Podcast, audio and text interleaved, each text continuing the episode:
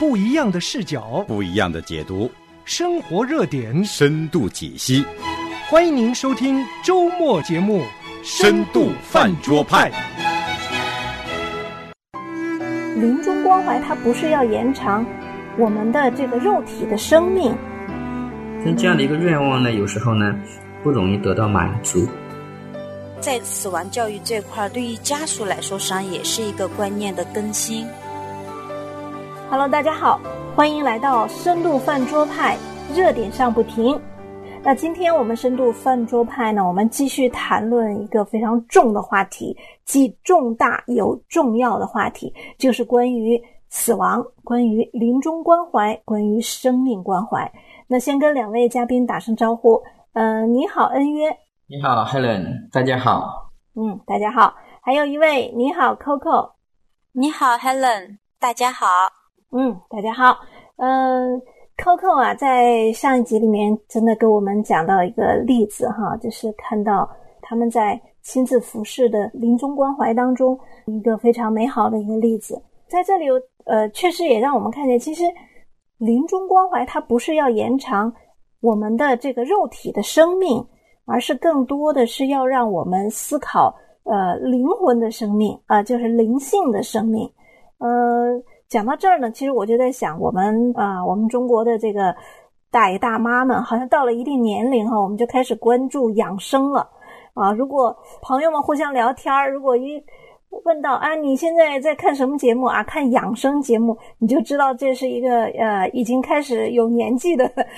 中年人了啊。所以我们特别关注啊生命，我们可以说中国人最关注生命。但是我们关注的只是说我们看得见的，在这个世界上的生命，怎么样让它啊更加这个荣耀，更加过得更好。啊，更满足、更长寿命、更长，我们寿比南山，好像我们就觉得这是一个非常非常有福的象征哈。可是呢，这些诗意化的、这些理想化的呃这种观念呢，总会受到现实重重的这个一击，就是什么呢？实际上，死亡没有那么多的美好，养养生也不见得会延长我们肉体的生命啊。那到底在？生命这个过程里面最重要的是什么呢？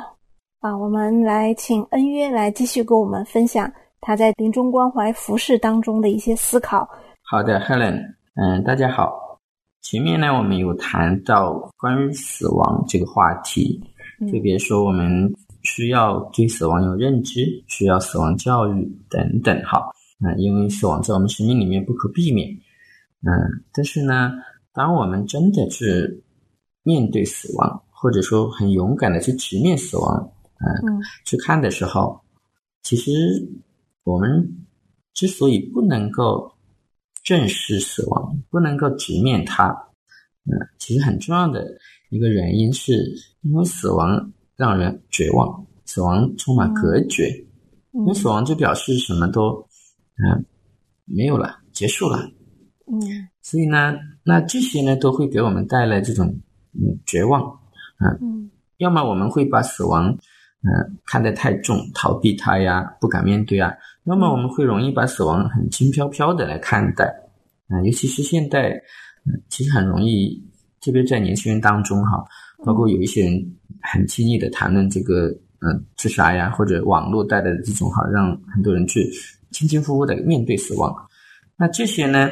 导致的一个原因呢，是因为我们其实对生命呢。没有一个真实的认知，嗯，如果说我们对生命有一个嗯真实的认知的话，那么我们才能够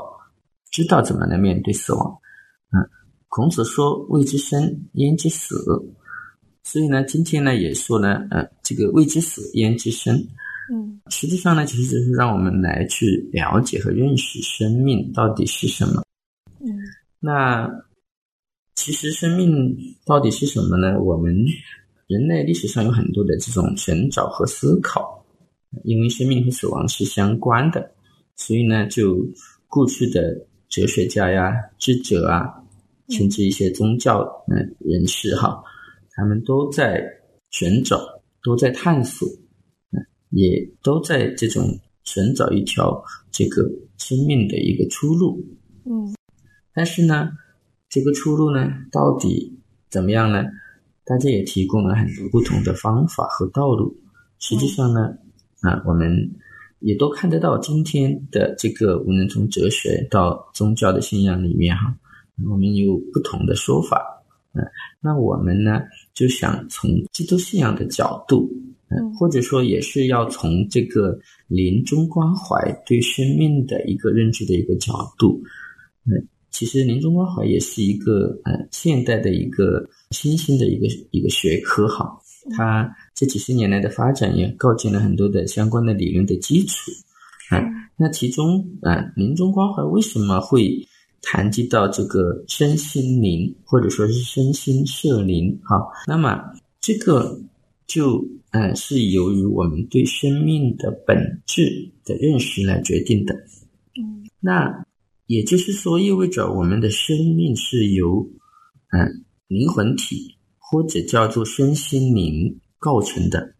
嗯，那回过头来就是说，身体不是我们生命的全部，嗯，而灵魂呢才是生命的这个主体，嗯。那这样看来的话，那身体就只是灵魂的一个载体了。当然，圣经上面也讲哈，就是那我们人是有灵魂的。上帝用地上的尘土造人，将生气吹在他的鼻孔里，我们就啊成了有灵的活人啊。这是我们所相信的。但是这个好像有人会讲，那你这个是从你的宗教信仰的角度来谈。那实际上，从临终关怀的这个角度来谈的话，那同样把灵性关怀当做很重要的这个部分。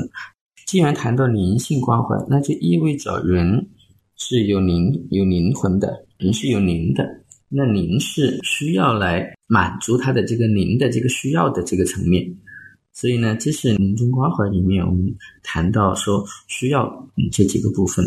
那我们是因为在一个物质丰富的一个世界，那加上我们呃这些年所接受的这些资讯、教育或者信息啊，其实都把我们身体当做生命的全部，所以我们才会导致对生命嗯对死亡有很多错误的认知。那在这些错误的认知底下，我们才会做很多的决定，比如说我们会。努力的去抢救一个明明得了这个不可逆的疾病的人，那我们只要让他在重症监护室里面，只要他那颗气还在，就认为是好的，就认为我们是作为家人，我们是孝顺的，我们是尽了力的。那这样的嗯做法的后面，其实是因为我们对孝顺的这个理解是错误的。那我们对孝顺的理解为什么会这样子？其实根源还是我们对生命的本质不了解。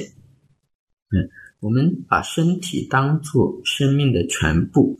以至于我们就不能够去啊关注这个身体以外的这个啊部分。所以呢，那临终关怀呢，就一定是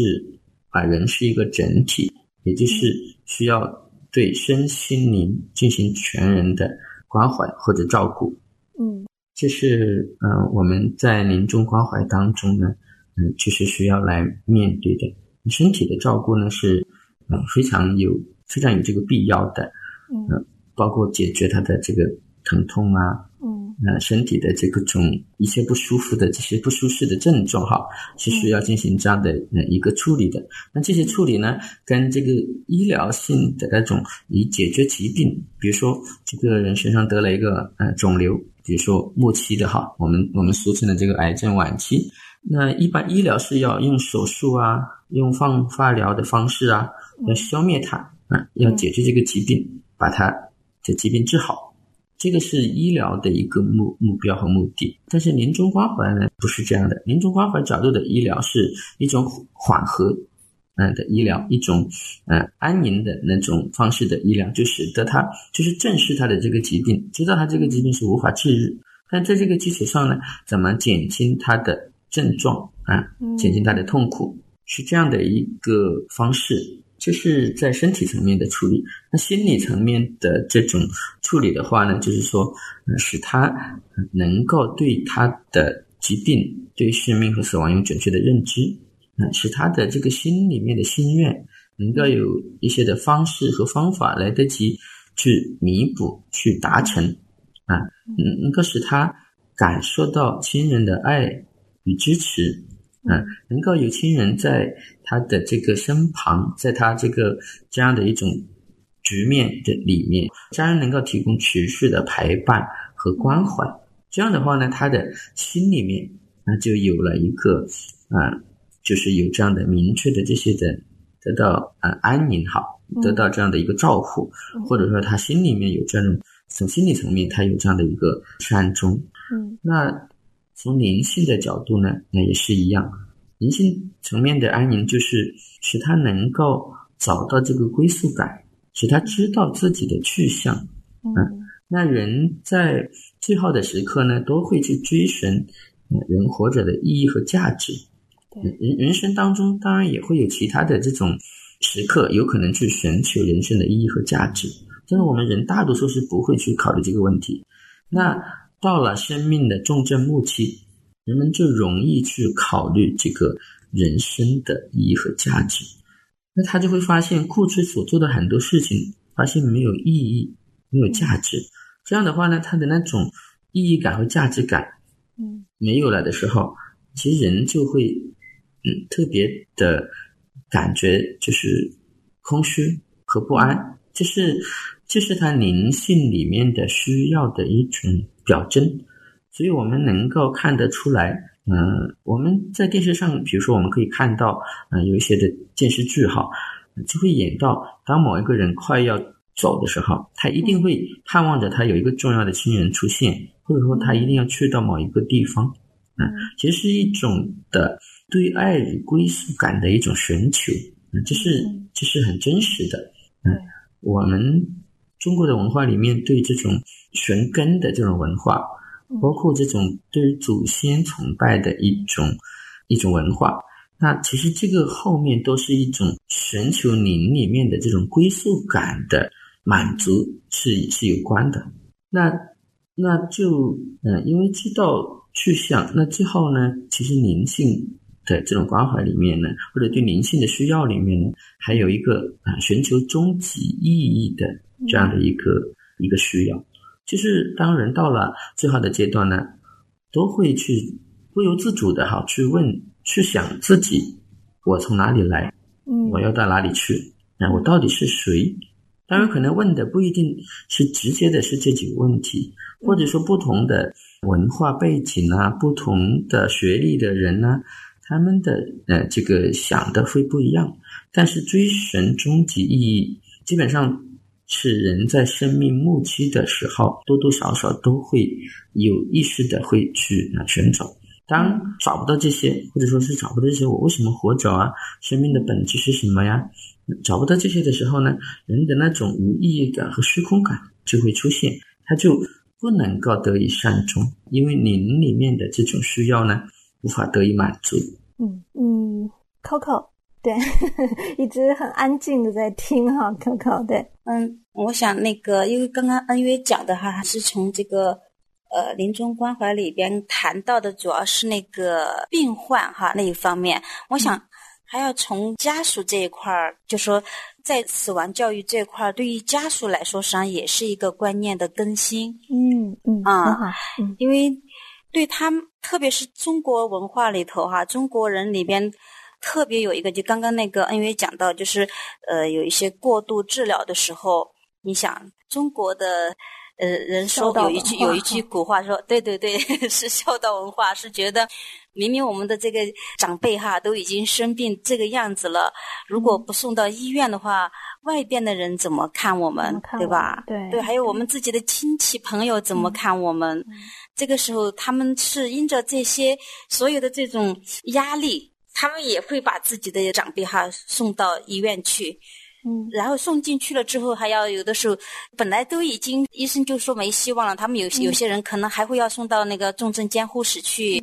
用不同的对对对嗯对对对，这个真的就是一个过度的治疗。实际上，嗯，首先是家属哈，家属的嗯这个观念需要来更新。当然，在临终关怀课程里边，他是会讲到，只是刚刚那个恩约他可能他在聊，对于我们特别关注的是在这个嗯。患者这一块儿，我想的因为他要留点给你谈，让你来谈，所以正好，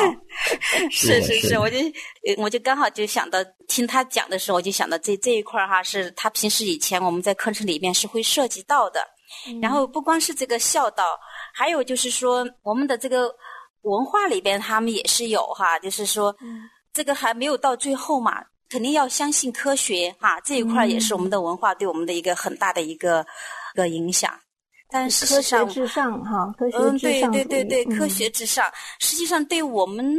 嗯，我们现在有信仰的人来说，我们知道我们人的生命真的不在乎。当然，嗯，有的时候可能是需要那个科学手段的，但是到最终这一刻，真的不是我们能够决定的。嗯啊嗯，但是人能分辨这个时刻吗？就是我就比较好奇，就是呃，可能很多听众很多人听了都觉得理论上我是认同的，可是我们如何去分辨呢？如果比如说明明可以治，我却没有给他治，那不就成了我真的不孝了？啊，所以总是想进到最后最后的那个期限，那个期限到底在哪里呢？那个，嗯、我们可以判断吗？你有没有这方面的介绍？啊、我可以用一个实际的一个案例可以来分享啊。对，当然，这个是我们有信仰的人的一个案例哈。对于没有信仰的人，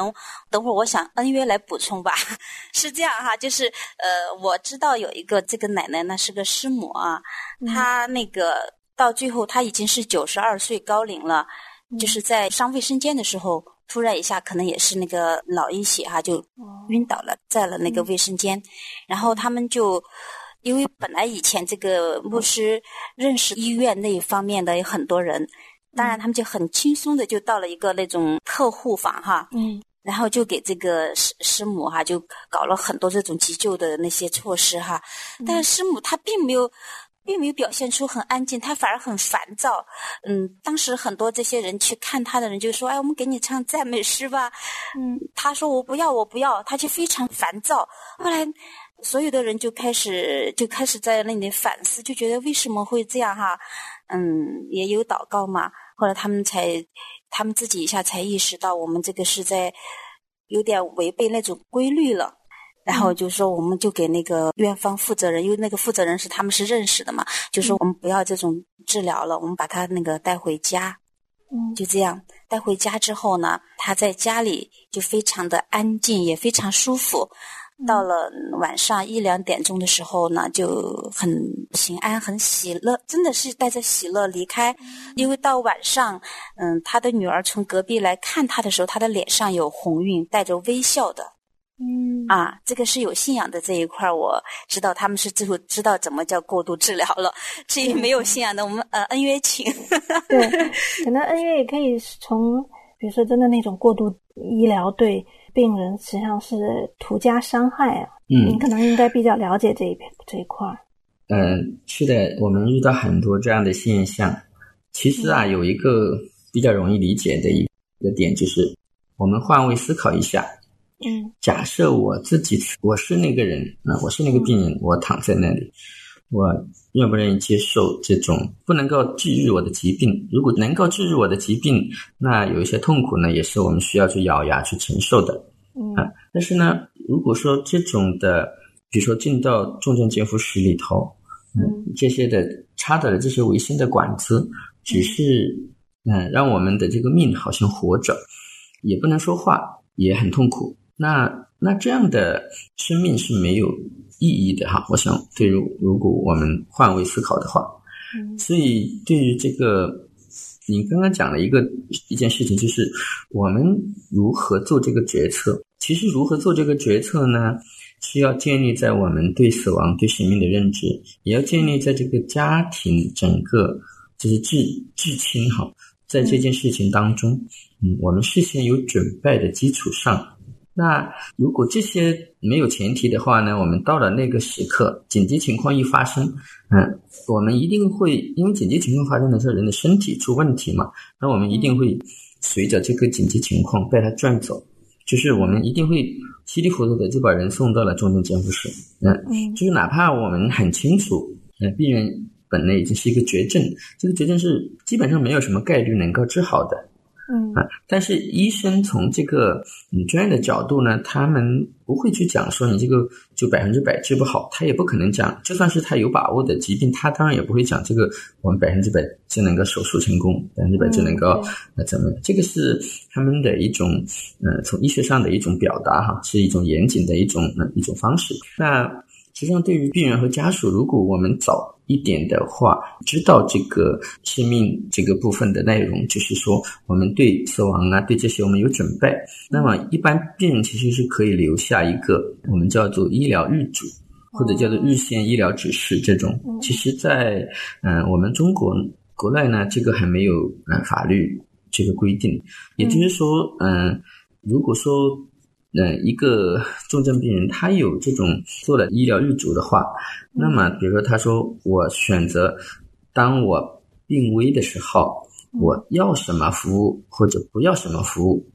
那一般在一些立法通过的国家呢，医生就会按照他的预嘱去进行处理。那通常留下医疗预嘱的人呢，他们都会选择不要这种嗯痛苦的这样的一种。只延长他的濒死期，而不能延长他生命的一些治疗。嗯啊，那这样的话呢，医生就可以直接进行这样的处理，家属不在也没有关系。嗯，因为他的这个医疗日嘱是有法律效力的。目前我们国内呢这一方面还在这个探索当中。嗯，但是我想随着老龄化的这种加剧，未来这个医疗的日嘱还是也是有望进入到法律层法律层面的这种探索或者实践。嗯，那其或者在这种情况底下呢，我们依然可以和家属有好的商量。嗯，那个节点还是比较容易判断的。嗯啊，因为医生的这些的诊断，或者说是一些仪器设备的这种检测，嗯，带出来的这样的一个结论，还是相对都会比较准确。那明知道这种进到重症监护室，嗯，不能够治愈疾病。只是使它延长濒死期的话，那这个是还是好判断。所以呢，其实，在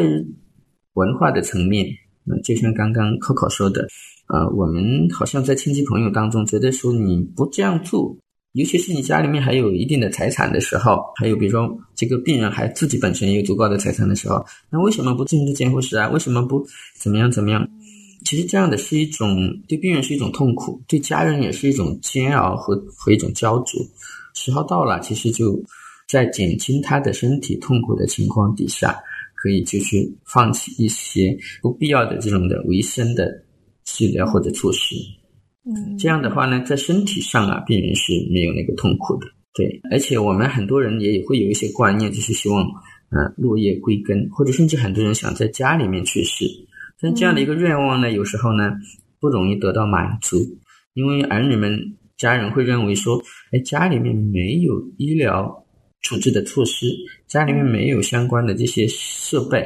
嗯，那所以就会送医院。所以有一些人是在嗯医院里面过世，或者是在去医院的路上过世。嗯，其实这个不是临终者他的愿望。嗯，我们遇到过很多，就是在医院里面。其实那个时候患者已经不太能表达了，但他们真的很想回家，真的很想回家。嗯嗯。所以有时候我们在这个认知哈不不清楚、不准确的情况下，就会产生这样的一种的矛盾冲突，甚至是遗憾。对对。嗯。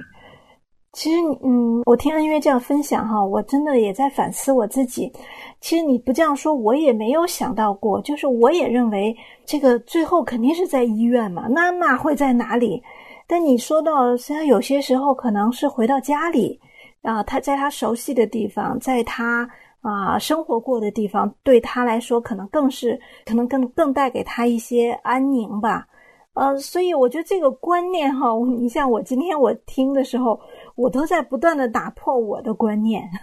因为我都一直认为这一一定是在医院嘛，不是在重症监护室，就是在医院的医那个 床上。看来临终还对，一定会是有这一点，就是要去询问，是不是？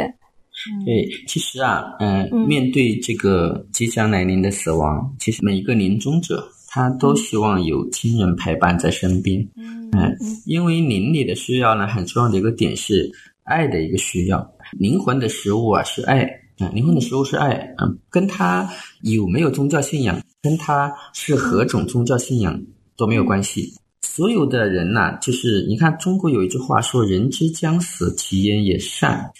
假设如果说这个人一辈子真的是。作恶的话，他他享受这个作恶带来的这种快感的话，那为什么他到将死的时候其言也善呢？嗯，是因为他灵里面的那个需要凸显出来了。那灵是以爱为食物的，那灵里的需要就是要去表达爱，还有得到爱。那那我们就就看到，常常看到，就是很多人在最好的时候，他故跟人之间的仇恨呢，他都能够来渐渐放下。嗯，就是因为里面呢，他需要爱来满足亲人。我们也看到很多人要等到亲人来了才咽下最后一口气，就是因为他希望在所爱的人的身边。嗯嗯，所以这种，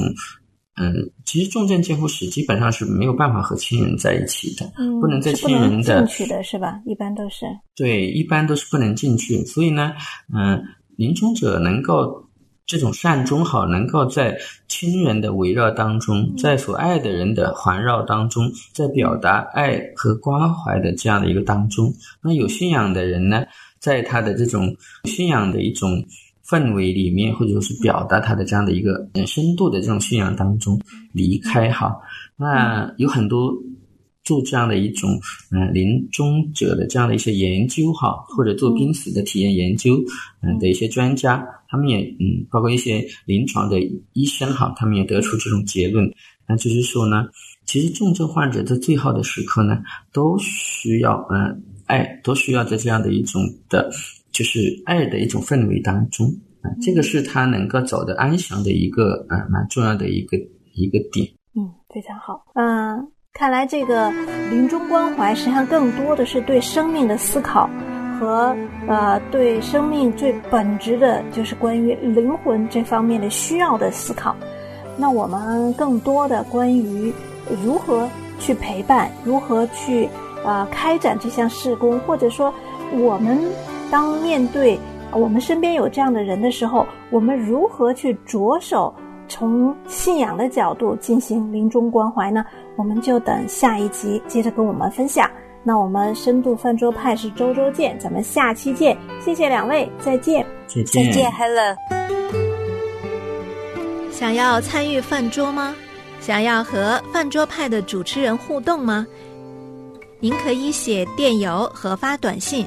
我们的电邮是饭桌派汉语拼音 at。良友汉语拼音点 net，你也可以编辑短信发送到幺三二二九九六六幺二二，前面注明饭桌派，这样我们就能收到您的信息了。有你，我生命不